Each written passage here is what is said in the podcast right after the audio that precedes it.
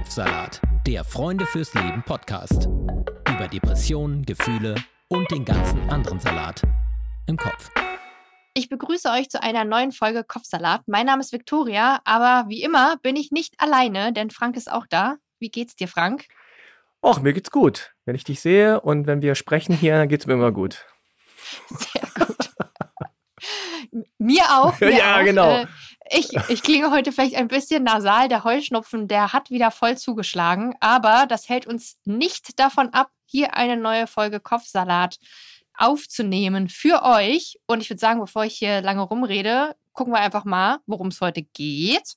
Denn wir sprechen heute mit Melody Michelberger über das Thema Essstörung und Body Positivity. Melody ist Körperaktivistin, Feministin und Buchautorin. Über 20 Jahre litt sie an einer Essstörung und Depression, war lange Zeit Redakteurin für große Modemagazine und PR-Expertin für verschiedene Modelabels. Heute setzt sie sich für Akzeptanz und Vielfalt ein. Melody, schön, dass du heute bei uns im Podcast bist. Wo erwische ich dich gerade? Wie geht's dir? Was machst du? Vielen Dank für die Einladung. Ähm, ich sitze bei mir zu Hause in meinem Homeoffice, in meinem extrem chaotischen ähm, Wohn-Esszimmer an meinem Esszimmertisch. Und wenn ich mich so rechts und links, ich, ja, ist wirklich super chaotisch. Also Aber geht, geht's dir gut heute? Konntest du schon das schöne Wetter genießen? Ähm, mir geht es gut. Ich konnte noch nichts genießen, weil ich heute Morgen mit meinem Sohn von ab 7.30 Uhr eine Präsentation für Deutsch noch auf den allerletzten Drücker, also wirklich den allerletzten Drücker fertig machen musste. Äh, genau. Wie alt ist dein Sohn? Oh. Der ist 15,5 in der neunten ah ja, Klasse. okay. Das Ja. typische Alter. Letzte Drückeralter. Ja, Das Drückeralter. Genau, aber es lag auch ein bisschen an mir, weil er das nicht alleine machen konnte und PowerPoint und dann noch die Präsentation aufnehmen und per Sprachnachricht verschicken und so weiter. Also es war jetzt doch alles, es ist schwer für einen 15-Jährigen, das Ja, alles alleine zu machen.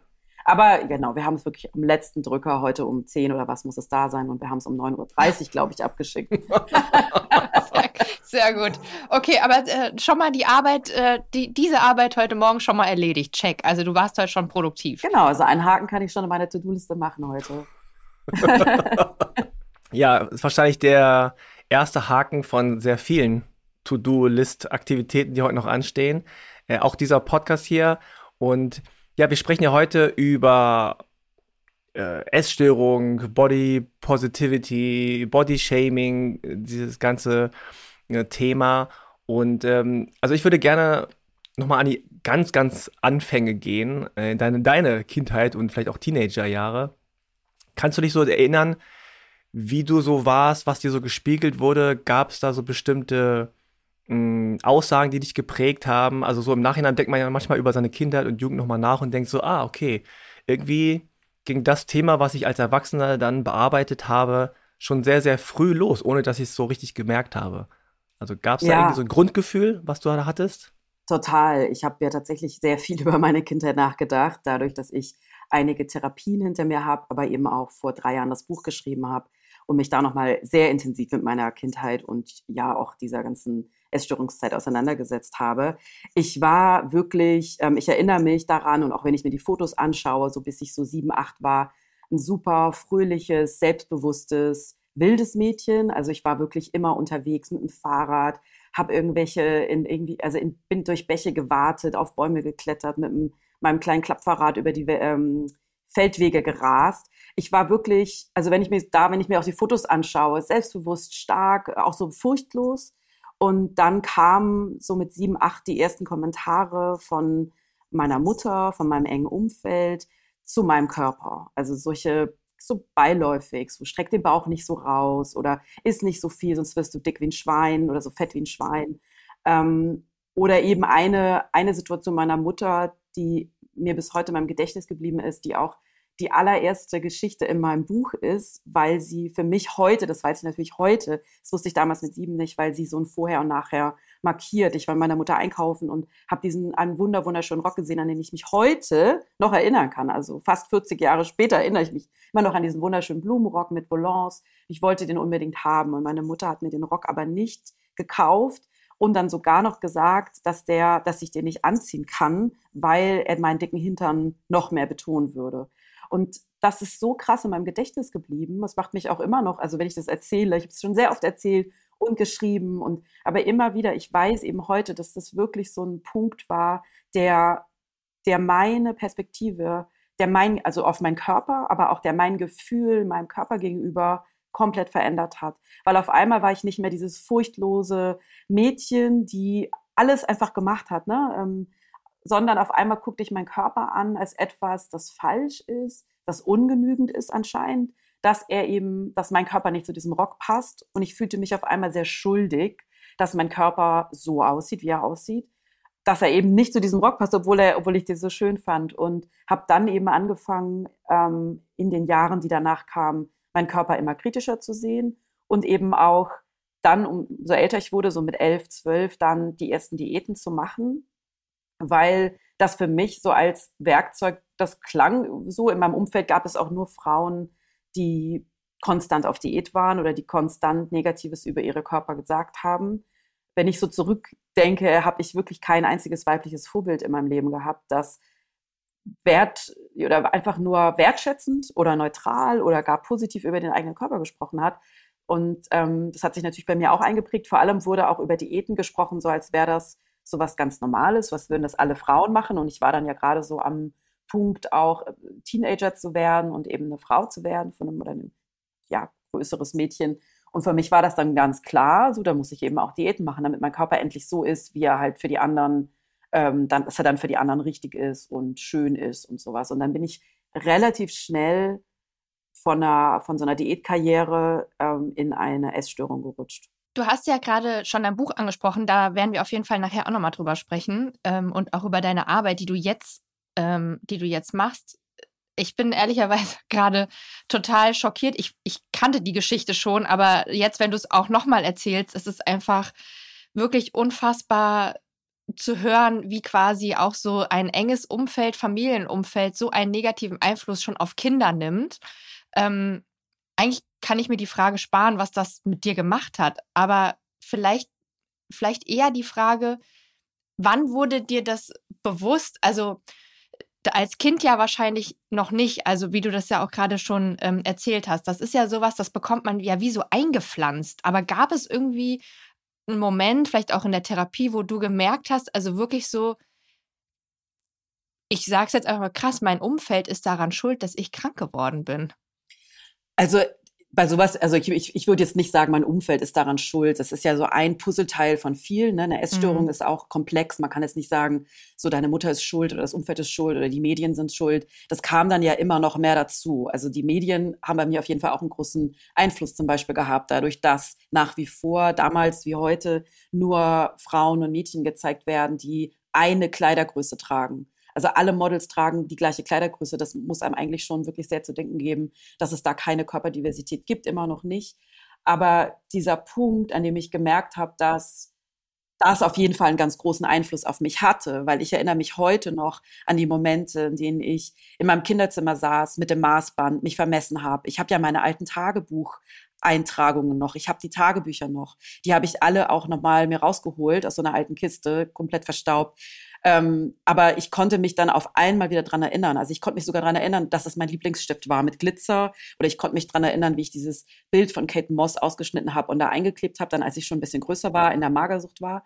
Aber dieses Gefühl, das, das war total stark, was du auch gerade meintest. Also dieses Gefühl, dass die Menschen, die eigentlich ganz nah bei mir sind, dass die sowas sagen. Also es war für mich eben ganz klar, dass ich was ändern muss, dass ich falsch bin, dass ich, dass ich schuld bin, dass mein Körper so aussieht. Und das hat mich dann ja auch bestätigt, Jahre später, dadurch, dass ich dann in einer Essstörung war und eigentlich nur Lob bekommen habe, nur von einer einzigen Lehrerin in all den Jahren. Eine Lehrerin hat mal was gesagt, du, ich glaube, du hast ein Problem, wollen wir darüber sprechen. Ist du denn genug? Kein anderer hat was gesagt, obwohl es eindeutig war. Also so ist ja klar, wenn man eine Magersucht hat.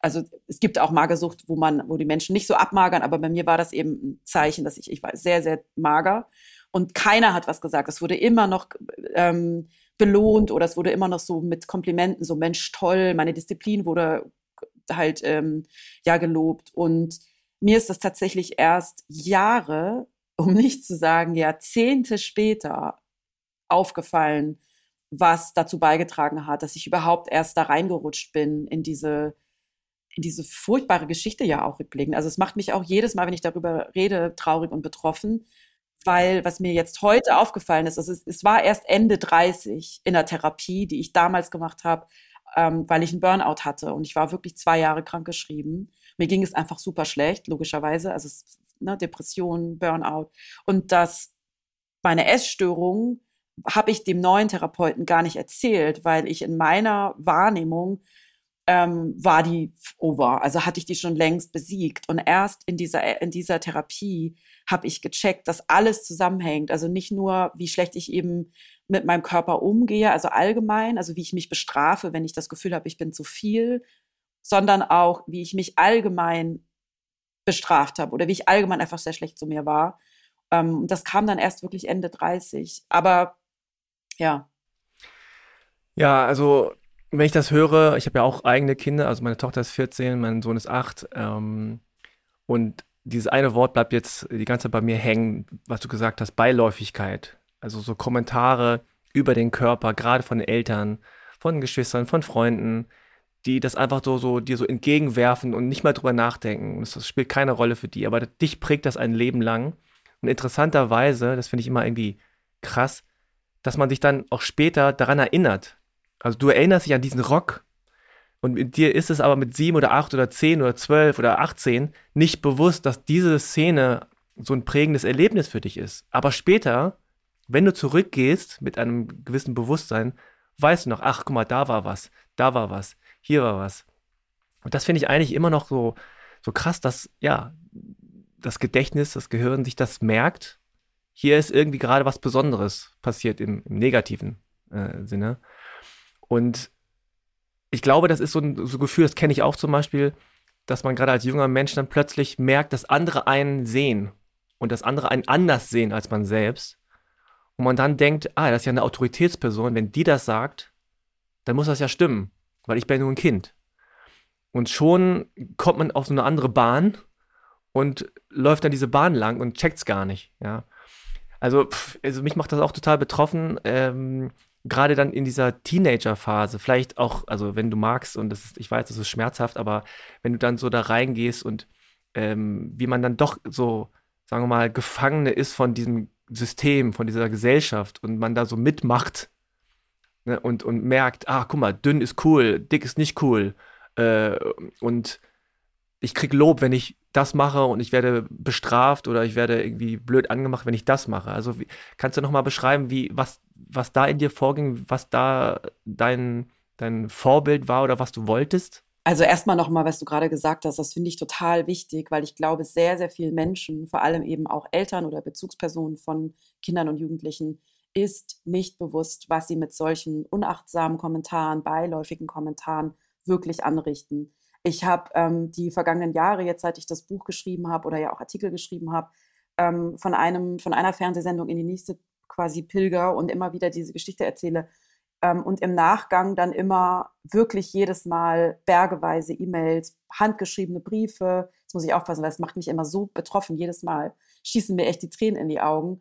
Ähm, E-Mails oder, oder auch Nachrichten bei Instagram von Menschen, die mir schreiben, dass sie das auch erlebt haben. Also genau wie ich, teilweise der exakt gleiche Wortlaut. Ähm, ich habe das auch in meinem Buch ja auch aufgeschrieben und ähm, deshalb, ich sage das jetzt nicht nochmal, weil das auch extrem verletzend ist, das auch alleine in einem Podcast zu hören, wenn es einen gar nicht betrifft, weil das schießt doch manchen dann wahrscheinlich in Mark und Bein, auch wenn man sich vielleicht nicht mehr dran erinnert hat, aber es kommt dann wieder hoch. Also diese Kommentare, müssen wirklich aufhören. Und ich weiß nicht, warum es so ist, dass Eltern oder eben Bezugspersonen oder auch Menschen, die mit Kindern arbeiten oder auch ÄrztInnen, habe ich selber schon erlebt, ist auch ein Kapitel in meinem Buch, habe ich mit meinem Sohn auch zum Beispiel erlebt, dass der Körper einfach gejudged wird, dass einfach rausgehauen wird, ihr Kind hat so und so viel Kilo Übergewicht. Wie kann man so etwas sagen? Also das, vor allem wenn man weiß, wie Essstörungen in den vergangenen Jahren angestiegen sind, und was es eben macht und was so kleine Kommentare sind wie ähm, auch so Sticheleien, die bei mir ja auch in meiner Kindheit eben waren. Mein Vater hat mich jahrelang Nilpferd genannt. Und ich liebe Nilpferde. Ich finde Nilpferde wunderschöne Tiere. Aber es war einfach, ist einfach super gemein. Warum würde man zu seinem eigenen Kind, warum würde man zu irgendjemand, ähm, aber ausrechnen auch zu seinem eigenen Kind sowas sagen? Und ich glaube, da müssen alle wirklich so viel aufmerksamer werden, dass wir über unsere eigenen Körper nicht negativ sprechen, sondern wenn man nichts Positives zu sagen hat, dann wirklich einfach schon mal gar nichts Negatives sagen. Ähm, aber auch wie wir über die Körper anderer sprechen und ist es wirklich notwendig, sowas zu sagen, überhaupt zu bemerken, wie ein Körper aussieht, weil die meisten Leute, die in einem Körper leben, wissen ja, wie ihr eigener Körper aussieht. Ähm, ich glaube, das ist jetzt gerade, war jetzt gar nicht die Antwort zu deiner Frage, aber das ist mir gerade nochmal so eingefallen, weil es mir wirklich so wichtig ist, dadurch, dass ich das ja in diesem Bereich mittlerweile arbeite und jeden Tag stundenlang darüber rede und schreibe und mit Leuten rede und mir fällt auf, das, was du gerade gesagt hast, dass das bei den allermeisten Menschen genauso ist, dass es hängen bleibt und sich dann wie auch immer entweder in Essstörungen äußert oder in Depressionen oder in anderen Störungen dass viele Menschen, vor allem wenn das eben im Kindergartenalter losgeht oder im Kleinkindalter oder im, Schul äh, im Schulkindalter, dass es eben einfach was macht mit dem Selbstwertgefühl. Also viele entwickeln dann ja direkt schon Minderwertigkeitsgefühle. Nicht gut genug zu sein, nicht schön genug zu sein. Ich finde, man kann nicht oft genug betonen, dass es, dass es, dass alle Körper gute Körper sind und dass der Körper, also wenn man überhaupt irgendwas zum Körper sagen muss, aber dass man das so irgendwie hinstellt, dass man nicht wirklich ja, negativ oder abwertend über Körper spricht. Aber deine Frage war ja was ganz anderes. Ähm, kannst du sie noch mal ganz kurz sagen? Ich habe es schon direkt vergessen. nee, ich finde es wichtig, so. dass du das noch mal so betont hast. Mhm. Und es ging dann um die Teenagerjahre, also ja. dann, wie das dann bei dir quasi weiterging. Ja, ohne da jetzt irgendwelche triggernden Sachen ähm, mhm. zu sagen. Ich habe das in meinem Buch auch sehr also ausführlich beschrieben und ich muss wirklich sagen, jetzt rückblickend würde ich es, glaube ich, nicht mehr so schreiben, weil da habe ich meine Gefühle sehr ähm, Jahr nochmal dargelegt und auch teil, also mit Hilfe meiner Tagebuchaufzeichnung, die mich auch komplett damals, als ich das Buch geschrieben habe, vor drei Jahren, aus dem wirklich Ruder gerissen, sagt man glaube ich nicht. Aber ich habe dann, als ich das Buch geschrieben habe oder angefangen habe, nochmal eine Therapie angefangen, weil das nochmal so viel aufgewühlt hat und nochmal so tief reingegangen ist in mein Innerstes, weil ich auch merkte, dass ich selber mir das schon viele Sachen eben schön geredet habe. Also dieses Gefühl war so stark damals, dass ich weniger sein muss.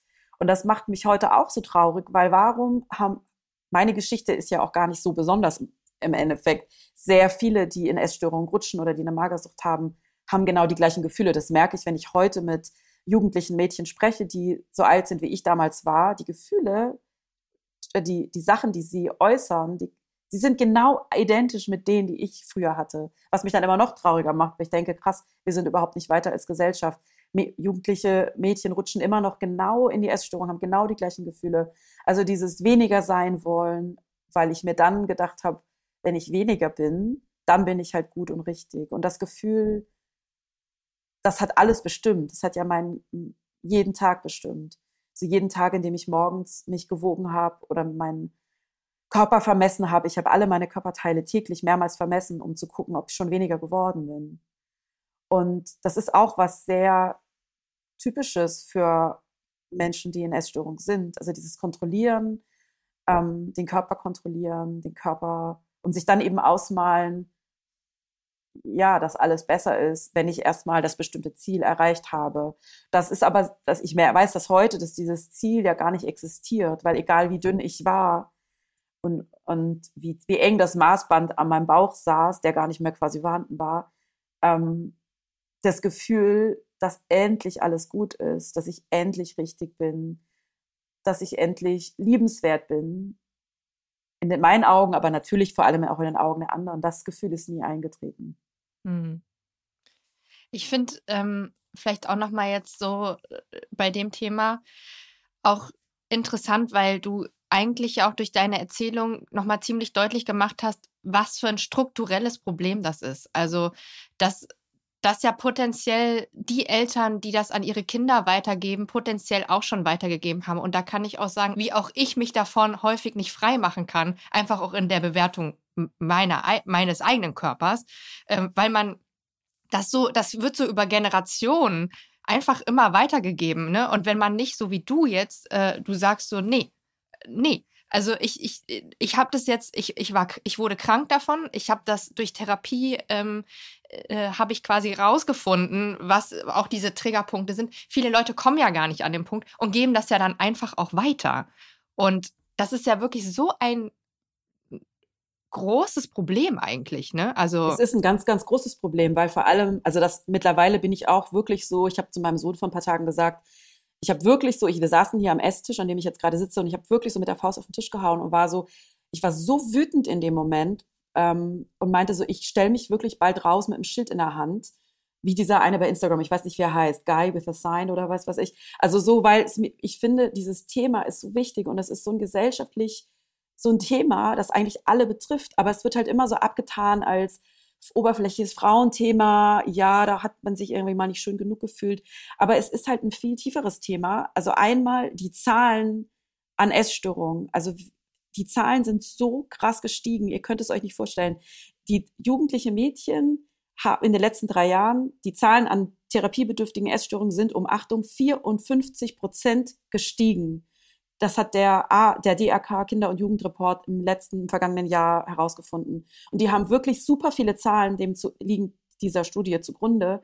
Es ist doch einfach 54 Prozent im Alter von 15 bis 17 und ich glaube 33 Prozent im Alter von 10 bis 14 sind therapiebedürftige Essstörungen gestiegen. Und das ist immer so, weißt, ich rede ja so viel über das Thema und ganz oft wird das, wird das immer eben genauso abgetan, so als, ja, so als Feel-Good-Thema für Frauen. Jetzt reden wir mal ein bisschen über Body Positivity und haha, ich habe mich auch schon mal schlecht gefühlt und haha, meine Zellulite. Aber um was geht es denn eigentlich? Es geht wirklich darum, dass Millionen von Mädchen und Frauen sich in ihren Körpern A, nicht gut und wohl fühlen, weil es eben auch so viele Botschaften von außen gibt.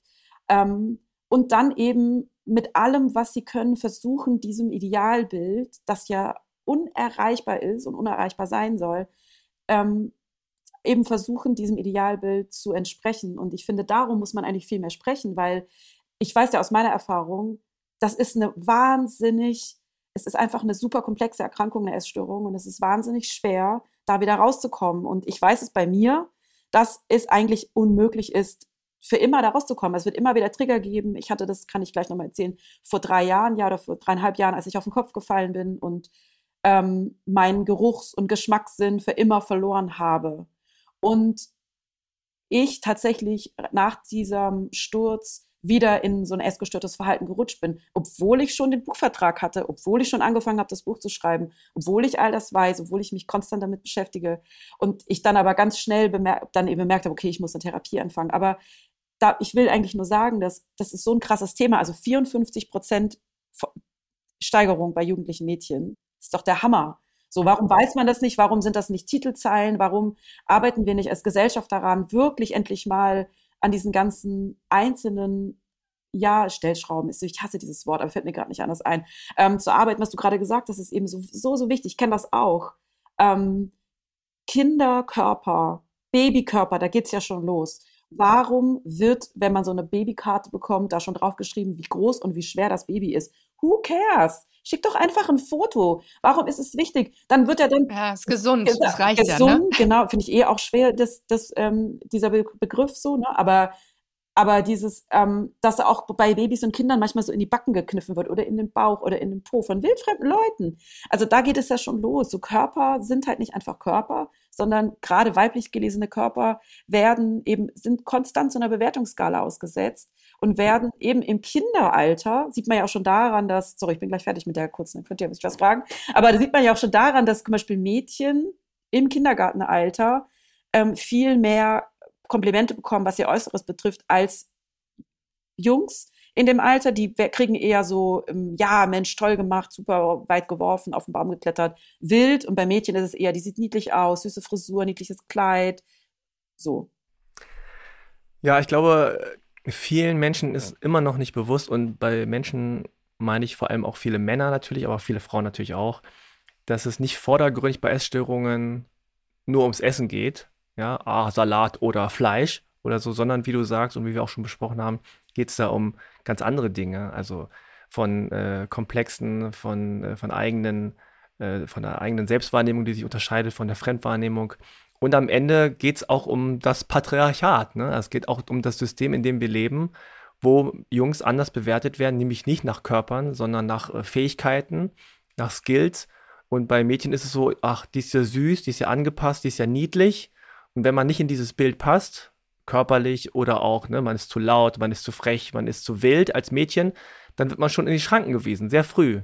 Und da wird schon früh gesagt, no, no, no, nee, so nicht. Ne? Du musst sauber sein, du musst niedlich sein, du musst, du musst schlank sein und dann mögen wir uns, dann mögen wir dich. Sonst nicht. Bei Jungs ist man, ja, das ist ein Junge, der, der ist halt wild, der klettert auf Bäume, der macht sich halt dreckig, ist ja normal, der hängt halt Rotze aus der Nase raus. Das ist ja niedlich bei Jungs.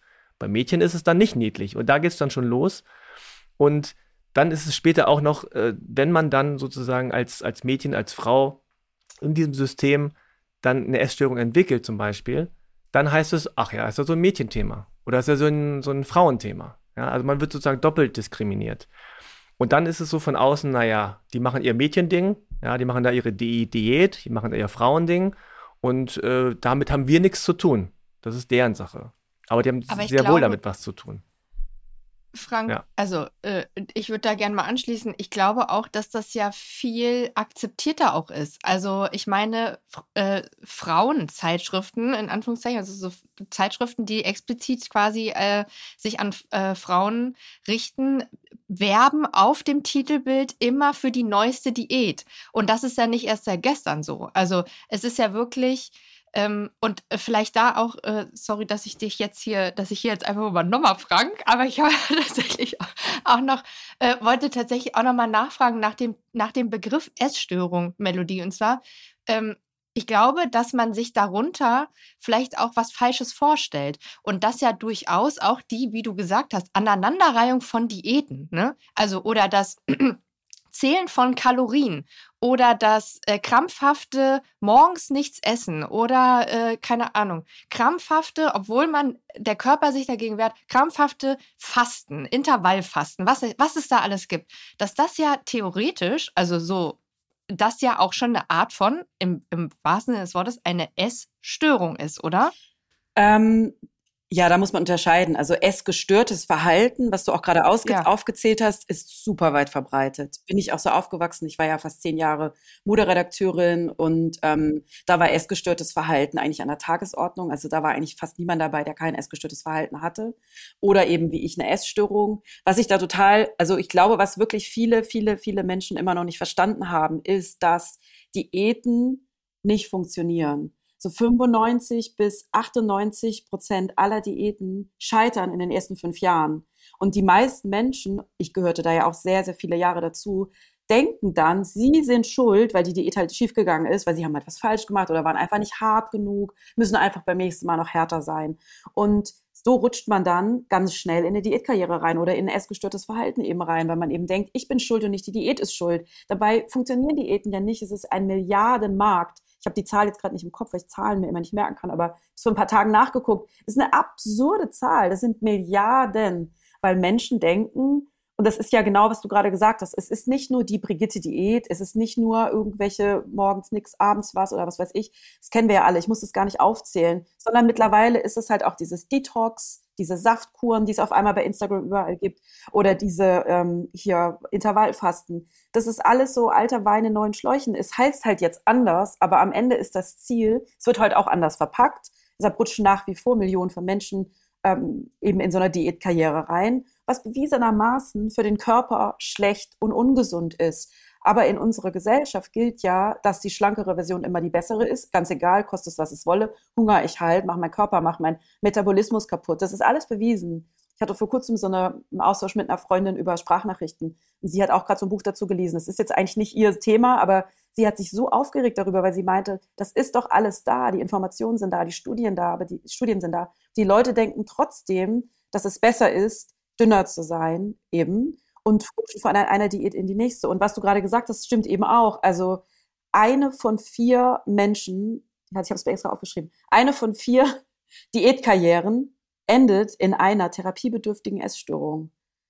Und viele, die ich kenne, die mir auch schreiben oder Freundinnen oder Bekannte, die haben keine, die haben zum Beispiel noch nie eine Therapie gemacht, wo ich sehe, das ist auf jeden Fall eine Essstörung. Aber dadurch, dass eben essgestörtes Verhalten in unserer Gesellschaft so normalisiert ist, was du gerade gesagt hast, ne?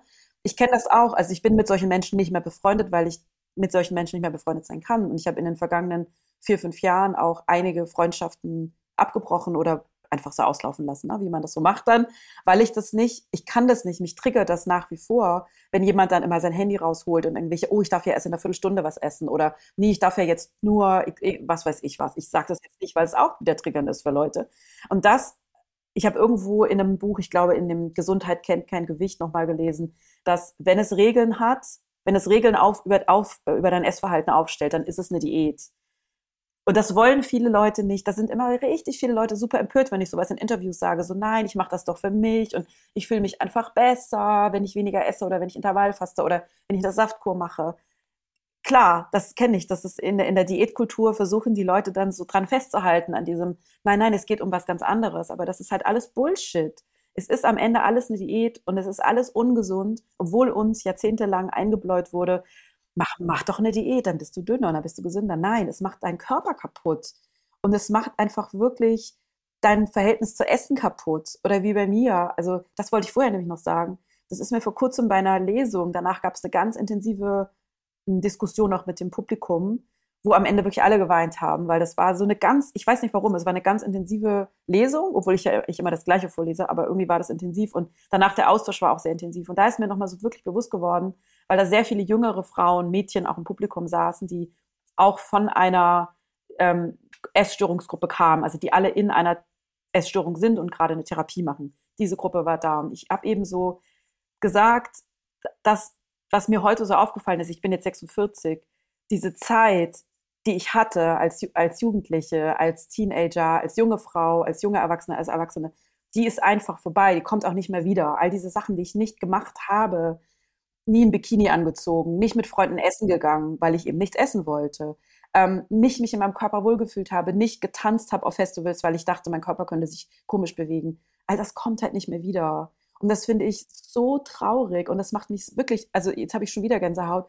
weil ich, ich würde, ich wünsche mir so, dass es aufhört, dass, dass Menschen in, da reinrutschen, eben in diese Diätkarrieren oder dann von der Diätkarriere. Ich meine, eine von vier rutscht dann in eine therapiebedürftige Essstörung. Und es gibt halt super viele Menschen, die gar nicht wissen, dass sie eine Essstörung haben, weil es halt so normal ist, solche Sachen zu sagen. Ne? So dieser Diet Talk, ähm, Diätgespräche, die kennen wir eben alle. Ne? Nee, ich mache heute FDH oder äh, heute ist mein Cheat Day oder heute mal nur Salat oder so. Das ist alles, das sind alles Diätgespräche, die viele denken, es ist ein ganz normales Smalltalk-Thema.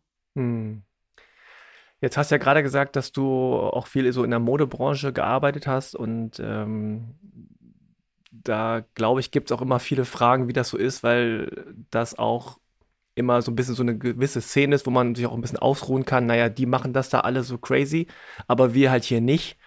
Ähm, aber vielleicht kannst du noch mal ganz kurz sagen, wie das dich auch, also das ist ja, so, also jetzt von außen betrachtet, denkt man so, okay, warum gerade diese Modebranche, ne? warum gerade so eine Szene, wo ähm, aber das hat ja irgendwie auch alles Gründe, warum das so passiert ist. Also kannst du vielleicht mal sagen, wie diese Zeit da war oder was das mit dir gemacht hat? Also ich habe immer schon Magazine geliebt, wirklich. Das war so mein, ich war in der, in der Schülerzeitung, ich war in Amerika, als ich da in der, ich habe ein Austauschjahr gemacht, war da auch in der Schülerzeitung, das war aber ein richtiger Kurs, da gab es auch Noten für, also haben wir jeden Tag, weiß ich nicht, zwei, drei Stunden Schülerzeitung oder so gemacht. Das war schon echt professionell. Also viel, was ich da gelernt habe von meiner Lehrerin in den USA, habe ich auch, kann ich bis heute irgendwie brauchen. Ähm, aber ich habe damals wirklich Magazine, Zeitschriften geliebt, mir die ganzen Leute da, Models ausgeschnitten, Collagen gebastelt, die ich über mein Bett gehängt habe. Und wie gesagt, eben auch Kate Moss, die ist ja nur zwei oder drei Jahre älter als ich. Ähm, das war nicht nur so mein, das war ja damals ein totales Idol. Also alle wollten sein wie Kate Moss. Die sah einfach cool aus mit ihrem Tanktop. Sie war super, super dünn. Ähm, und natürlich wollte ich dann da arbeiten, wo diese Bilder entstehen. Ich weiß noch, dass ich damals, es gab ja noch kein Internet. Ich bin ja schon eben ähm, 46, es gab kein Internet. Ich frage mich ja heute, wie ich das überhaupt gemacht habe. Ich glaube, in der Allegra damals war mal ein Artikel über Berufe in der Mode. Und das habe ich mir ausgeschnitten und eingeheftet in so einen Ordner. Und da war eben auch Moderedakteurin als Beruf. Weil ich komme halt vom Dorf, 1000 Einwohner. Ich war auf einer Realschule, dann war ich im Austauschjahr, dann habe ich noch Abitur gemacht auf einem, Achtung, ernährungswissenschaftlichen Gymnasium. Also man hätte wirklich, hätte ich von außen Menschen gehabt, die ja, weiß ich nicht, ein anderes Umfeld gehabt, hätten die vielleicht gesagt, ist, glaube ich, nicht so eine gute Idee, aber alle fanden es halt cool und toll. Nee, dann lernen sie noch mehr über Ernährung, ist doch cool, oder?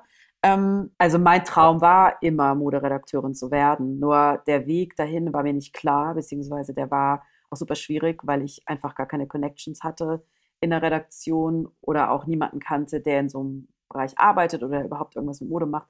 Ich einfach wirklich aus so einem kleinen Dorf komme, aus Süddeutschland und bin dann nach Hamburg gezogen und habe erstmal angefangen, Grund- und ähm, Lehr also Lehrerin zu werden, Lehramt zu studieren ähm, für Grund- und Mittelstufe. Das war so mein Plan B oder auch in dem Fall mein Plan A, weil ich eben gar nicht wusste, wie ich da überhaupt reinkommen soll in so eine Redaktion. Ne? Das ist ja auch wirklich so ein, damals gab es noch kein Internet, man kann ja nicht einfach klingeln so. Und ähm, ich habe dann aber tatsächlich, das ließ mich nicht mehr los, weil ich wollte eben, ich wollte diese Bilder kreieren. Also mir ging es wirklich darum, so Mode aussuchen, Models aussuchen, diese Fotos gestalten, das wollte ich machen.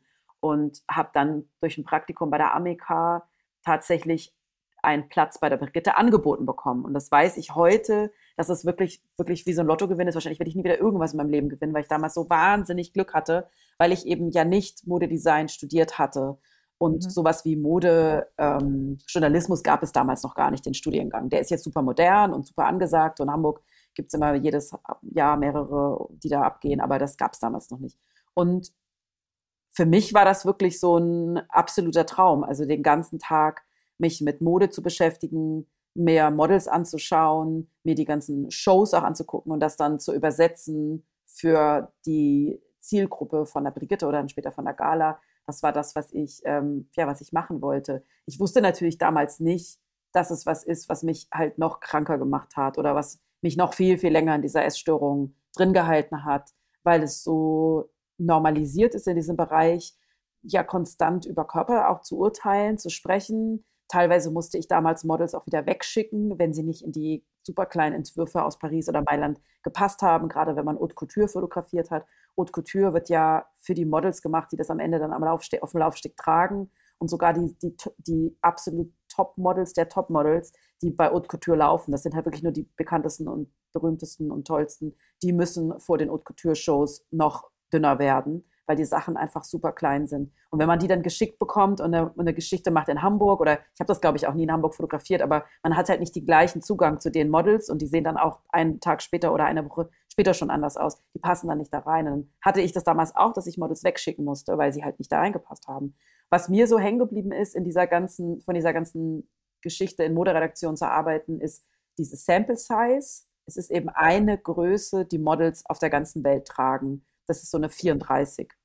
32, 34. In Deutschland ist sie ganz slightly ein bisschen größer, es ist manchmal auch eine 36, aber das ist diese Größe, die Models tragen. Also alle Models, die abgebildet sind, tragen eine Kleidergröße. Und das zeigt ja eigentlich schon, wie absurd das ist, ne? dass das dann quasi, die zeigen uns ja alles am Ende, nicht nur in den Modegeschichten, Beauty-Geschichten, sondern auch in der Werbung. Das ist diese Größe, die eben alle haben müssen. Klar gibt es jetzt auch mal ein paar Plus-Size-Models, aber das ist eigentlich verschwindend gering, das braucht man gar nicht erwähnen. Damals gab es das eben auch noch nicht. Für mich war damals total klar, dass diese Kleidergröße die ultimative Kleidergröße ist. Also ich war ja wirklich in so einem, ja, das ist ja einfach eine Krankheit. Also dieses Gefühl halt ne, zu haben, immer weniger sein zu müssen, immer ganz hart an sich zu arbeiten, immer unerbittlich auch zu mir selber zu sein über die, all die Jahre. Für mich war dann natürlich, als ich dann in der Moderedaktion war, dieser Zugang zur Mode, also so richtiger Mode, nicht so Sachen, die ich hier bei H&M gesehen habe oder in irgendeinem anderen Laden oder die ich mir selber genäht habe, sondern wirklich krasse Sachen richtige Luxusdesigner, die wir dann da hatten. Ähm, und dann aber auch das anprobieren zu können und zu merken, ah nee, du bist ja immer noch falsch, weil du passt ja immer noch nicht in diese kleine Größe rein. Ähm, aber ich weiß eben heute auch, dass die Mode, also nicht nur bei mir, sondern allgemein einfach einen riesengroßen Einfluss darauf hat, wie wir Körper sehen, weil sie ja entscheidet, welche Körper wir sehen. Also nicht nur ModeredakteurInnen entscheiden, welche Models am Ende im Magazin gezeigt werden, sondern ModedesignerInnen entscheiden, welche Models über den Laufsteg gehen. Und viele zucken da immer mit den Schultern und sind dann immer so, naja, was juckt's mich? Ich kann mir Deutsche Gabbana eh nicht leisten. Ja, aber diese ganzen DesignerInnen, die machen ja die Trends für uns alle am Ende. Das, was dann bei H&M hängt oder wo auch immer, sind ja oft Kopien von den, von den Designer-Pieces. Und auch diese Körper, also das nach wie vor nur, ich glaube, es war 0,6 Prozent der Looks auf den Laufstegen in der, in der letzten Saison waren Plus Size, 0,6 Prozent. Und alle anderen haben halt immer noch exakt die gleiche Kleidergröße. Und das macht ja eben was mit uns. Es macht einfach was. Und das es löst eben all das auf, über das wir jetzt schon gesprochen haben. Noch ein kurz Einsatz, also auch bei Leuten, die nicht in der Essstörung rutschen oder die nicht in eine Diätkarriere reinrutschen, auch bei den Leuten macht das was, weil dieses Bild, dieses Ideal, das hängt ja über uns allen, das überall, egal wo wir hingucken, gerade in einer Stadt wie Hamburg, überall sind Plakate an Litfaßsäulen, an großen äh, hier Plakaten, die dann auch noch nachts beleuchtet sind. Das macht ja eben was mit uns, wenn wir immer nur Menschen, Frauen sehen, die eine gleiche Kleidergröße tragen. Ich habe ähm, im Internet die Zahl gelesen, dass du selbst seit äh, über, also oder für 20 Jahre, nicht ja, du warst 20 Jahre lang an einer Essstörung erkrankt. Ist das so richtig formuliert? Ich würde, es ist sogar fast noch länger. Ja, doch, nee, fast 30 Jahre, ehrlich gesagt. Äh, genau, ich ja. habe ich hab quasi im, ja, ja. Im, im, also vor allem, ich muss das ja so formulieren, dass es so war, weil ähm, ich gehe mal davon aus, dass es nicht mehr so ist. Ähm, das ist genau. ja eine sehr lange Zeit und du hast ja auch gesagt, das hat schon so früh angefangen, ähm, quasi schon so als äh, in den frühen Teenagerjahren mit den ersten Diäten und so weiter und dann in der Modebranche und so. Es muss ja irgendwann den Punkt gegeben haben, weil wir sitzen ja jetzt quasi vor einer Körperaktivistin, äh, einer Frau, die äh, quasi äh, da auch aufklärt und, und ähm, aufklären möchte. Also es, es muss ja einen Wake-up-Call gegeben haben. Kannst du vielleicht mal darüber erzählen, wann wurde dir bewusst, ich habe hier ein wirklich ernstzunehmendes Problem, ich bin krank, ich muss etwas dagegen tun, ich muss etwas verändern. Ja, ich hatte ja immer wieder schon Therapien gemacht in meinem Leben, also seit, äh, ja, seit jungen Jahren. Und erst als ich in den, Bur in den Burnout gerutscht bin vor ein paar Jahren, Ende mit Ende 30, wo wirklich mein Leben einfach komplett, also ist alles auseinandergefallen. Also ich ähm, hatte das Burnout, hab, mein Freund hat mich dann damals verlassen mit den Worten, mit dir ist ja nichts mehr anzufangen, bin damals zusammen gewohnt. Ähm, da kamen dann auch noch lauter Sachen raus, die nicht cool waren. Ähm, und dann habe ich auch noch meinen Job verloren. Also ich war die Erste, die gekündigt wurde. Ich habe damals Pressearbeit für ein Hamburger Modeunternehmen gemacht, das damals in die Insolvenz gerutscht ist. Ich war trotzdem die Erste, die gekündigt wurde, trotz dass ich eben krankgeschrieben war. Ähm, es war wirklich eine furchtbare Zeit rückblickend. Ich bin ja auch alleinerziehend, damals schon wie heute und ähm, habe da eine Therapie angefangen, habe auch zum Glück relativ schnell einen Therapeuten gefunden und habe dem aber gar nicht, weil die anderen Probleme ja auch viel größer waren und all das andere drumherum war viel größer. Und erst nach vielen, vielen Stunden, ich glaube sogar erst nach einem Jahr oder so, hat er mich so eine auch eher beiläufige, ich weiß gar nicht, ob die für ihn beiläufig war, aber der fragte so, wofür sind Sie im Körper dankbar? Ähm, und das war so richtig, ich weiß, ich saß da so im Schneidersitz auf dem Korbstuhl oder auf so einem komischen Korbstuhl, der, so im Wintergarten. ja. Und war richtig direkt genervt von der Frage. Also es war wirklich so, dass ich so voll so, oh, was ist denn das jetzt für eine ESO-Frage? Also so, ich habe das nicht gesagt weil ich ja auch so ne, im Patriarchat, so als Patriarchat so erzogen wurde, so bloß nicht jetzt auch immer freundlich bleiben und jetzt nicht irgendwie so Wut äußern oder so, sondern bin erstmal freundlich geblieben, aber war halt innerlich total genervt. Was soll denn das für eine bescheuerte Frage sein? So, ich hasse meinen Körper, bin immer schon gehasst. Äh, ich will da, pff, ich bin überhaupt nicht dankbar so. Ich habe dann halt gesagt, für nix so. Er hat mich das aber immer wieder gefragt. Und irgendwann ist mir so selber so aufgefallen, so, ja, eigentlich bin ich ganz schön dankbar, dass der Körper immer noch da ist obwohl ich so scheiße zu ihm war, all die Jahre. Und das war dann tatsächlich so der Startschuss. Es war dann nicht so, dass ich dann rausgegangen bin und goldene äh, Glitzerpartikel fielen aus dem Himmel und auf einmal konnte ich sehen, wie scheiße ich zu mir war und habe es dann sofort geändert. Nein, aber das war zumindest so ein ganz so ein Gedanke, der auf einmal mhm. da war und an dem Gedanken ging dann ging es dann immer weiter. Also erst so ein Gefühl, auch ah ja stimmt, ich war echt scheiße zu mir und ich bin es immer noch täglich so hart zu mir. Also Essstörung äußert sich ja in vielen Bereichen. Ne? Also dieses richtig hart sein und dass ich, habe ich ja auch immer noch teilweise. Meine Therapeutin sagte das auch vor kurzem. Sie sagte auch vor kurzem wieder so, warum denken Sie, dass Sie Härte mit Härte begegnen müssen? Weil ich so einen harten, harte Schultern hatte, so eine Verspannung. Und ich meinte, oh, das tut so weh, wenn ich mich auf den Faszienball lege. Und sie so, ja, warum denken Sie denn, Sie müssen Härte mit Härte begegnen? Das fand ich auch wieder so bezeichnend, weil ich aus diesem Ding auch immer noch nicht rausgekommen bin. Aber es war, das war dann so ein Startschuss, sage ich jetzt mal, so ein ganz zaghafter, kleiner Mini-Startschuss, aber wir haben dann da weiter darüber gesprochen und plus parallel ähm, fing auch, ich glaube, das war so ein bisschen später, aber so fing dann auch an, fing auch Instagram an. Also es war, ich war relativ am Anfang schon dabei, also da, wo viele in Hamburg das noch so belächelt haben. Ich weiß das noch, weil ich, als ich das Selfies dann geteilt habe oder irgendwelche Fotos von mir, wurden mir von anderen Leuten gesagt, oh, das ist echt peinlich, oder? Das ist echt peinlich. Aber ich glaube, so rückblickend war das alles so ein Moment, wo ich angefangen habe, auch irgendwie so meine Stimme zu finden. Das klingt total pathetisch irgendwie, aber ich hätte das davor niemals mich getraut. Das ist ja auch so dieses, ich nehme Raum ein. Ich teile ein Foto von mir. Ist es eingebildet? Maybe. I don't care. Ich finde das süß. Ich teile das Foto von mir. Deshalb sage ich auch immer wieder zu Leuten, das habe ich auch in meinem Buch im Kapitel am Ende geschrieben, so dieses mich selber fotografieren und mir diese Zeit zu nehmen, mir diesen Raum zu nehmen und auch vielleicht dieses Freche oder dieses, ich fotografiere mich einfach selber im Bikini, who cares? Ähm, das habe ich ja dann auch angefangen zu machen, weil ich diese Bilder von Frauen bei Instagram entdeckt habe, die eine durchschnittliche Figur hatten, also die keine Modelfigur hatten, sondern ganz durchschnittliche Figuren hatten oder die dick fett waren.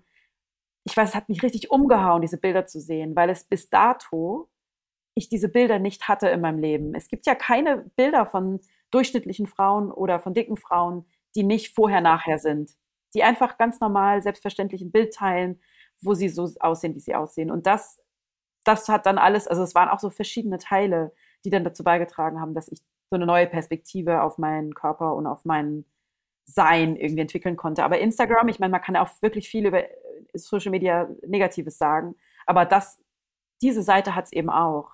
Also dieses, dieses Ermöglichen von, ey, voll viele Leute können ihre Bilder teilen und man kann diese Bilder finden und sie können einen auch bestärken und sie können einem auch diese andere Perspektive zeigen. Das, das war für mich auch fast noch ein größeres Puzzleteil tatsächlich, weil ich eben so ein visueller Mensch bin und mich über Jahrzehnte vollgeballert habe mit diesen Bildern, auf Collagen über mein Bett, dann irgendwie später überall bei mir zu Hause und in meinem, dann eben als Moderedakteurin mich auch täglich zugeballert habe mit diesen Bildern. Und dann diese Bilder auf einmal zu sehen von einer Frau, die ein Bikini trägt mit einer großen Kleidergröße. Das hat mich wirklich umgehauen. Erst total irritiert und dann hat es mich aber auch total bestärkt und dann habe ich auch angefangen, selber von mir Fotos zu machen. Ja, ich glaube, das ist ein ganz wichtiger Punkt, äh, den du da ansprichst. Also Stichwort äh, Repräsentanz einfach, ne? dass man auch das, was man im normalen alltäglichen Leben sieht, auch in Zeitschriften sieht, in den Medien sieht, im Fernsehen sieht oder dann eben auch auf Social Media. Und Social Media, das kann man zumindest glaube ich, positiv sagen, hat was dazu beigetragen, dass jeder möglich die Möglichkeit hat, sich darzustellen und dass es dadurch allein schon mehr Vielfalt geben kann, ne, theoretisch. Und dass man dann einfach Bilder sieht und ich glaube, dieses Bild, was du, äh, oder diese, diese, das, was du gerade gesagt hast, dass man was sieht, was man vorher nicht gesehen hat, aber es einem gar nicht bewusst war, dass man es nicht kennt und man dann irritiert ist, so wie jetzt so eine Frau im Bikini hä? Habe ich doch noch nie gesehen. In irgendeiner Weise in den Medien. Und dann irritiert es erstmal und man denkt so, hä, ist ja komisch, ist ja viel, also ganz anders als die anderen, die man so sonst so kennt. Aber man muss sich auch dran gewöhnen. Und wenn man sich dran gewöhnt, dann merkt man so, ach komm, äh, so, doch voll gut. Ja, und es geht dann gar nicht um die Figur womöglich, sondern es geht dann eher um den Bikini oder es geht um die Ausstrahlung, es geht um, um das Lebensgefühl, es geht um die Atmosphäre des, Fil äh, des Fotos. Und plötzlich merkt man so, ah, man kann etwas daran finden, was man vorher ne, irgendwie vielleicht erstmal so komisch fand. Also das ist echt ein wichtiges, wichtiges Ding, dass man einfach äh, eine Vielfalt hat an verschiedenen äh, Körpern, die man einfach erstmal sehen muss, so um sie zu akzeptieren. Ne? Und äh, dadurch, also es ist schon interessant, dass du sagst, äh, Instagram hat auch einen positiven Effekt gehabt, weil du dich darstellen konntest, so wie du möchtest und dich wohlfühlst auch und die Leute das auch spüren über die Fotos, auch wenn sie eigentlich ein anderes Ästhetikempfinden erstmal so aufgebaut haben durch dieses System. Ne? Aber dann merken so, hi, also ich habe mich jetzt sozusagen dran gewöhnt, dass es das gibt und ich finde das super, weil und es bestärkt andere dann auch zu sagen so, also wenn die dich so, so darstellt und das ist ein schönes Foto geworden, kann ich das doch auch. Ne? Und das, was du auch vorhin gesagt hast, das Schmerzhafte ist ja wirklich, und da, da fühle ich auch sozusagen mit dir aus der, aus der Ferne, dass du jetzt denkst, ich habe mir so viel verboten früher in meinem Leben. Ich war so hart zu mir. Ich habe mich nicht im Bikini gezeigt. Ich wollte nicht mit den anderen essen gehen. Und wofür all das? Ne? Wofür das alles? Und du hast dir selber so viel verwehrt und warst so hart zu dir. Und diese, diese Muster, diese Lebensskripte sind natürlich schwierig rauszukriegen. Die äußern sich vielleicht jetzt in anderer Form ne, als jetzt Essen. Dass du immer noch hart bist zu dir und immer noch denkst, du musst, du musst, du musst und eine lange To-Do-Liste hast und sei perfekt und streng dich an und diese ganzen äh, so Antreiber, die man dann so hat. Also das äh, ist natürlich auch schwierig, das so rauszukriegen. Aber du hast ja gesagt, du hast viel Therapie gemacht und du, du hast da, vielleicht kannst du noch mal sagen, also was für Art von Therapie du gemacht hast und, und was dir dann noch so bewusst wurde, weil das eine ist ja das Bewusstwerden, das andere ist dann das auch in Anführungszeichen ändern ne, im Alltäglichen. Und das ist ja nicht so leicht, wie man das sich immer so vorstellt ich wollte mal ganz kurz einmal was dazu sagen, dass ich das wirklich auch immer wieder so plädiere oder immer, wie ich finde es so wichtig, alles, was du gerade gesagt hast, dass wir wirklich, also gerade für Kinder und Jugendliche zum Beispiel auch, dass wir wirklich als, als darauf achten müssen, als Erwachsene, als ähm, Bezugspersonen, was die konsumieren und auch was wir konsumieren. Also dieses bei Instagram nur das zu konsumieren, was einem vorgeschlagen wird. Der Algorithmus ist leider auch sehr eingeschränkt. Alle deutschsprachigen großen weiblichen InfluencerInnen ähm, haben wahrscheinlich auch alle die gleichen Kleidergröße. Also da geht's halt auch schon los. Also alle die, die wirklich richtig viele FollowerInnen haben, das sind ja die, die neuen Idole für die jungen Mädchen, für die jungen Menschen. Und diese Sehgewohnheiten zu ändern, das geht nicht von heute auf morgen. Aber bei mir hat es jetzt innerhalb weniger Jahre schon geklappt. Ich stolper heute nicht mehr über Fotos von einer fetten Frau im Bikini, die irgendwie durch den Garten tanzt. Habe ich gerade vorhin auch gesehen. Und mir fällt es gar nicht mehr als irgendwas auf, was, was komisches oder neu ist, sondern ich denke, geiler Bikini. Geil, die hat ja einen geilen Garten oder hat richtig viel Spaß. So. Also so oder, ja, also so geil. Oder habe ich wirklich gedacht, weil es ein sehr großer Garten ist. AmerikanerInnen haben ja oft einen großen Garten. Aber so dieses, ja, also das ist, und das, das würde ich mir auch so wünschen, dass wir darauf achten, dass, weil wir können ja alle daran, also die Medien werden wir nicht ändern und die Mode werden wir auch nicht ändern, weil der Körper ist in der Mode immer noch auch ein Accessoire. Also wird als Accessoire, wichtiges Accessoire gesehen, was man, ich beantworte sofort eine Frage, aber sieht man halt zum Beispiel auch daran, dass die Kleidergrößen extrem eingeschränkt sind. Ich bin, ich bin schon rausgefallen mit, einer Größe 46. Ich kann nicht in die Hamburger Innenstadt gehen und mir was kaufen. Und die Mode ist eben wirklich auch ein ganz großer, also hat einen großen Anteil an unserer Diätkultur, dieses idealisierte Bild eines vor allem weiblich gelesenen Körpers aufrechtzuerhalten, wo eigentlich Teenager-Körper, die extrem dünn sind, ähm, für uns das, das Ideal, Körperideal sein sollen und uns wirklich von der Bratpfanne zur Weltreise bis zu Jeans am Ende alles verkaufen, weil wir immer nur diese gleichen, immer gleichen Figuren sehen. Ähm, zu deiner Frage mit der Therapie. Ich habe tatsächlich immer ähm, Gesprächstherapie gemacht. Ich hatte einmal eine Verhaltenstherapie, das hat mir nicht gefallen, das weiß ich noch. Ich weiß aber jetzt gar nicht mehr warum.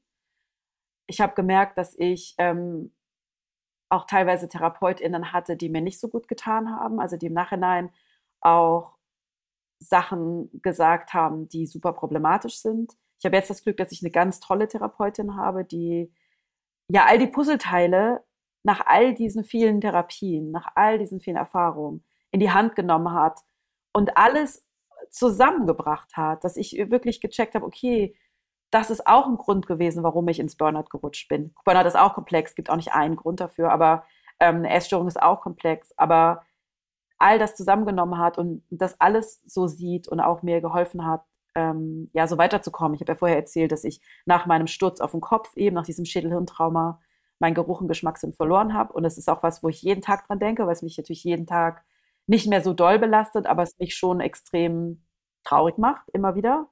Wenn Leute sagen, oh, hier riecht's aber gut, oder? Oder irgendwas riecht schlecht oder irgendwas schmeckt gut. Ich dann immer denke, oh, red doch bitte von was anderem. Aber ähm, die mir auch da total geholfen hat, dass ich das fast manchmal vergesse. Was ich nie gemacht habe, sind so Gesprächsrunden. Das gab es irgendwie auch früher meiner, also ich weiß nicht, ich hatte das Gefühl, das gab es früher nicht so. Heute habe ich das Gefühl, das gibt es viel öfter, also gerade so in Essstörungsgruppen, ähm, die an Essstörungen erkrankt sind. Ähm, ich glaube, das hätte mir auch tatsächlich sehr geholfen, weil ich glaube, bei mir war das Problem, dass ich immer dachte, wieso ist doch, habe ich doch gar nicht mehr. Dadurch, dass ich nicht mehr magersüchtig war, hat sich das einfach verlagert und wurde dann eher schon in so eine ja, Orthorexie fast schon. Also ich hatte keine Orthorexie. Das ist ja, wenn man sehr, sehr besessen davon ist, nur gesunde Sachen, Anführungszeichen, zu essen, am besten noch seine Sachen mit ins Restaurant nimmt, mhm. also damit die den Salat machen mit den eigenen Zutaten quasi. Das habe ich mal erlebt mit jemand, mit dem ich unterwegs war und dachte dann noch so, hm, gute Idee. ähm, aber dadurch, dass das eben auch so normalisiert ist, ne, so dieses totale, fast schon obsessive, nein, in diese 15 Nahrungsergänzungsmittel und äh, heute nur Salat ohne Dressing, ist es mir eben, wie gesagt, erst sehr spät aufgefallen, dass ich eigentlich konstant in einer Essstörung war. Wir haben ja, oder du hast ja jetzt schon häufiger auch angesprochen, dass du ein Buch geschrieben hast zu dem Thema und ich würde gerne auch noch mal kurz auf das Buch ähm, eingehen. Das heißt ja auch Body Politics. Ähm, da steckt ja quasi auch eine Politik, also im Titel steckt ja die Politisierung des Körpers schon drin. Ich finde, das ist ein sehr interessanter ähm, Ansatz auch über das Thema zu sprechen. Und in dem Beschreibungstext des Buches steht drin, Melody Michelberger fragt, wem es nützt, dass sich Millionen Frauen nicht hübsch genug fühlen. Und ich glaube, es ist wichtig, dass wir vielleicht auch noch mal ganz kurz ähm, dieses strukturelle Thema aufgreifen und äh, quasi neben diesem patriarchalen Aspekt auch noch mal über den Kapitalismus sprechen. Also wem nützt es denn? ja, also klar, es, es nützt diversen Industrien, die davon profitieren, dass sich Millionen von Mädchen und Frauen, zunehmend aber auch ähm, Männer, Jungs, in ihren Körpern nicht gut fühlen und bereit sind, unglaublich viel Geld auszugeben, um eben dieses, diesem Ideal zu entsprechen. Das ist, ich, man kann das auch eigentlich wirklich nicht getrennt voneinander betrachten. Also Patriarchat sowieso nicht, es existiert ja auch nicht ähm, in einem Vakuum, sondern alles arbeitet ja auch so wie so Zahnräder zusammen. Also das Patriarchat sorgt dafür, dass der Körper einer Frau oder weiblich gelesenen Person ähm, konstant im Fokus ist. Dass, dass öffentlich darüber geredet wird, sieht man immer wieder in den Diskussionen, die immer wieder kommen. Ist Anna, Anna, Annalena Baerbock jetzt okay, Schuhe an oder gutes Kleid oder ist irgendeine Politikerin zu dick? Ähm, daran, genau Patriarchat, Kapitalismus, das geht ja eben Hand in Hand. Und es sind, ich glaube, das wissen auch einfach viele Leute nicht. Dies, es sind Milliarden, die diese Industrien umsetzen. Das ist nicht nur die Abnehmindustrie, die Schönheitsoperationsindustrie, die Wellnessindustrie, die, äh, ja, was habe ich noch nicht gesagt, Beauty-Industrie, die Modeindustrie, die, es gehört alles zusammen, die alle konstant eben daran verdienen, dass, dass dieser Bedarf da ist, dass wir denken, unsere Körper sind fehlerhaft, wir haben eine Aneinanderreihung von äh, ja, Problemzonen und müssen ganz doll viel dafür uns aufschmieren oder uns kaufen, um dann halt eine Erlösung irgendwie zu erfahren. Und diese Fettfeindlichkeit, das finde ich auch so wichtig, deshalb sage ich das auch immer. Also auch das kann man nicht losgelöst sehen. Also Fettfeindlichkeit und Rassismus, vor allem antischwarzen Rassismus, ist miteinander verwoben.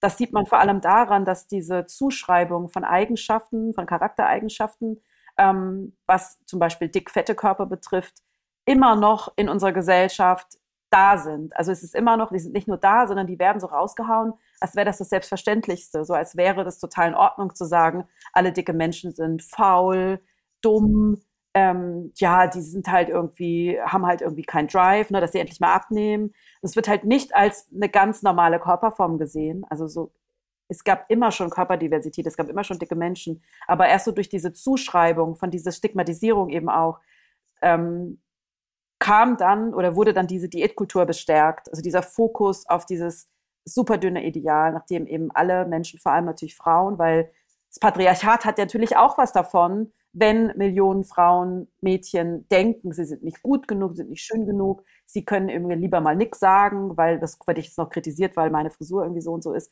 Ähm, da hat natürlich das Patriarchat davon. Also dieses, dass Frauen konstant ihre Körper kontrollieren und sich selber disziplinieren, das dann von außen noch irgendwie gefeiert wird, anstatt sie andere Sachen machen können oder sich um andere Sachen kümmern können oder überhaupt als eigenständiges Individuum gesehen werden und nicht als Körper, der für den Male Gaze eigentlich nur da ist. So. Und das, ähm, ja, ist, deshalb habe ich, ist auch der Titel Body Politics, weil meine Geschichte steht wirklich stellvertretend für Millionen von Geschichten. Also meine Geschichte ist gar nicht so individuell, wie ich dachte. Ich dachte ja immer, ich bin die einzige Loserin auf diesem Planeten, die es halt nicht schafft, ihren Körper Richtung dieses Ideals zu formen, obwohl ich ja immer super dünn war. Das kommt ja noch dazu. Also ich war ja immer super dünn. Trotzdem dachte ich es halt immer noch nicht, reicht halt immer noch nicht. Und ähm, das war mir eben auch wichtig, dieses politische, Körper sind politisch. Man sieht es eben auch daran, nicht nur, wie wir, nicht nur, wie wir ähm, Körper, wie wir Menschen in Körpern behandeln, die nicht dem Ideal entsprechen, aber auch wie sie eben behandelt werden, also wie sie entmenschlicht werden, wie sie ausgeschlossen werden, wie es keine Sitzmöglichkeiten gibt für ähm, wo alle Menschen einfach drauf sitzen können. Ne? Oder auch, was ich vorher gesagt habe mit der Kleidung. Das ist ja ein riesengroßes Problem, dass es keine Kleidung gibt für dicke Körper. Nochmal ganz kurz zum Schluss. Es gibt ja auch dann jetzt eine entgegengesetzte Bewegung. Also es gibt so Begriffe wie äh, Body Positivity es gibt jetzt, auch wenn wir gehört haben, ganz, ganz wenig Plus-Size-Models. Es gibt schon Werbung, habe ich jetzt letztens gesehen von einer Sportfirma, wo, in, wo in auch ein äh, ja, dickerer Körper zu sehen ist. Es gibt äh, so Sängerinnen wie Lizzo oder so, die, die auch eine andere Körper, ein anderes Körperbewusstsein darstellen und zeigen. Und ähm, also es gibt auch eine kleine, vielleicht noch äh, leise, sagen wir mal, im Vergleich zu dem ganzen großen Ding, was da so gegenübersteht, Bewegung. Wie würdest du das bewerten? Äh, wie, also sind wir auf der richtigen äh, Spur schon oder was würdest du dir auch noch wünschen? Also ich wünsche mir, dass wir auf der richtigen Spur sind. Ich weiß nur leider, da ich die Zahlen kenne, ähm, und auch weiß, wie viel Lizzo, wo du sie gerade erwähnt hast, täglich mit Kommentaren zu ihrer Figur kämpfen muss, nach wie vor. Also sie ist jeden Abend auf den größten Bühnen, ich habe sie in Hamburg gesehen, das Programm ist so anstrengend, sie tanzt, sie hüpft, sie zieht sich ungefähr alle 20 Minuten irgendwie um. Ähm, und trotzdem bekommt sie konstant diese abwertenden Kommentare zu ihrer Figur. Ich habe oft das, also oft bin ich auch so ein bisschen verzweifelt und auch so, ja, auch ernüchtert von, ähm, ja, aber um was Positives zu sagen, ich habe das Gefühl, dass wir das eher so von hinten, also ich glaube, die Medien können wir ehrlich gesagt vergessen. Also weil nach wie vor, das, was ich gerade gesagt habe mit den Zuschreibungen und mit den, ja, alle dicke Körper werden pathologisiert und als sofort etwas Ungesundes und auch Unwillkommenes dargestellt, warum man sie dann auch total logisch, ähm, das kommt dann immer gleich als nächster Satz, quasi abwerten kann und ähm, auch Bodyshaming, Bodyshamen kann. Ich habe das Gefühl, dass tatsächlich diese jüngere Generation, die kommt, dass die ganz viel ändert, alleine schon dadurch, dass sie sehr viel mehr unterwegs ist bei Social Media und sehr viel mehr Bilder sehen kann, wenn sie denn möchte. Ich hatte ein tolles Erlebnis, als ich beim Harry Styles Konzert war letzten Sommer und das war so das erste große Konzert, richtig große Konzert, 50.000 Leute oder so in Hamburg nach Corona und ähm, waren unglaublich viele jüngere Menschen da, die alle die krassesten, kleinsten, es war Sommer-Outfits anhatten, in den unterschiedlichsten Figuren. Und das habe ich wirklich noch nie so vorher gesehen. Also Frauen in meinem Alter plus 40 mit, mit einer größeren Größe würden jetzt nicht unbedingt Hotpants anziehen, weil ich glaube, viele in meiner Generation sind noch so krass davon beeindruckt oder beeinflusst, was Menschen wie ich ja leider äh, in, Mode, in Modezeitschriften geschrieben haben. Ne? Dass man bestimmte Hosen nicht zu bestimmten Pos anziehen kann oder bestimmte Schuhe nicht zu bestimmten Fesseln. Diese ganzen absurden Moderegeln, die haben viele noch im Kopf. Und ich glaube, ähm, was toll wäre, was ich mir wünschen würde, wäre wirklich so eine Diskussion auf so einer Ebene, dass es ein gesellschaftliches Thema ist, dass es kein oberflächliches Feel-Good-Frauenthema ist, haha, die Frauen, haha, naja, sind alle so blöd, dass die sich irgendwie alle nicht wohlfühlen, bekomme ich andauernd den Kommentar, müssen sie sich halt nicht diese Bilder angucken aber dass man mal so, dass, dass wir auch als, also ich meine, ich bin ja auch Redakteurin, dass auch in Redaktion, in, bei, bei Zeitungen, bei Zeitschriften diese Diskussion mal weitergeführt wird. Also diese Oberfläche, unter diese Oberfläche so, was wir auch gerade besprochen haben, diese Strukturen aufzulegen, patriarchale Strukturen, kapitalistische Strukturen, wer hat was davon, wie können wir uns dagegen wehren. Das würde ich mir auch für, für Redaktion wünschen, also für Frauenzeitschriften.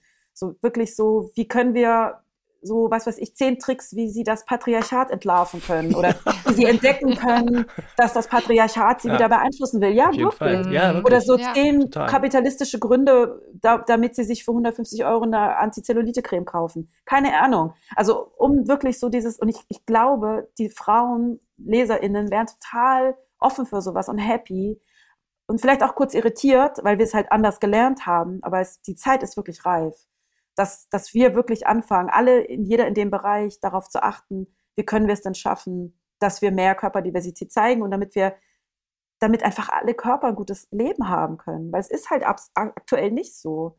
Viele Körper, ne, die entmenschlicht werden, die ähm, diskriminiert werden, die sich nicht getrauen, überhaupt nur ein T-Shirt anzuziehen. Das muss man sich mal vorstellen. So. Ich glaube, das, das würde ich mir wünschen.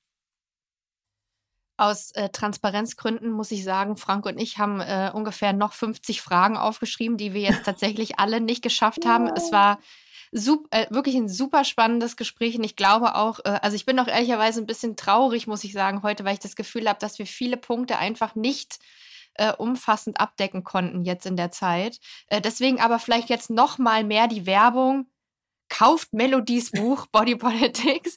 Äh, schaut auch gerne mal bei Melody auf Instagram vorbei. Da bist du ja auch ähm, unter deinem Namen zu finden. Melody Michelberger äh, klärst da ja auch ähm, auf. Äh, tolle Beiträge, teils tolle Beiträge, äh, kann ich sehr empfehlen. Folge schon viele Jahre.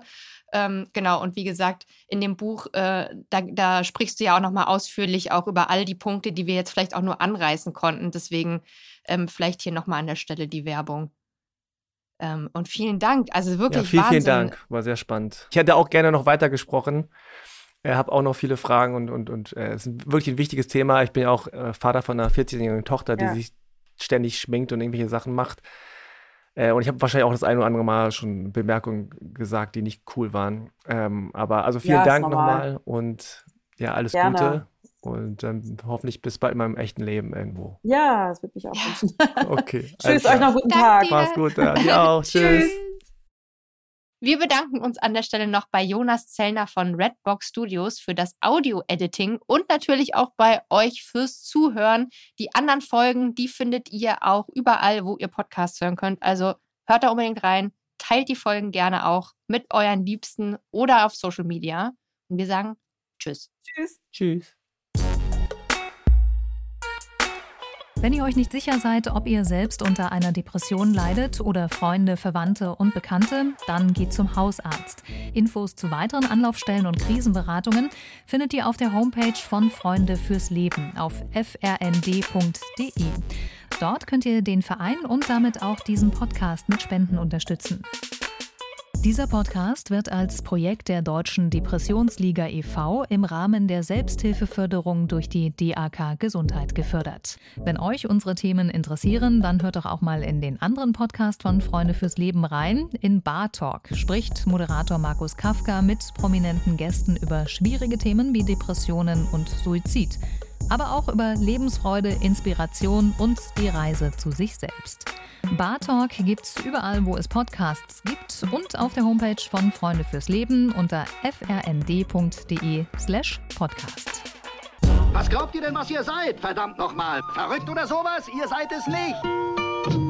Kopfsalat. Der Freunde fürs Leben Podcast.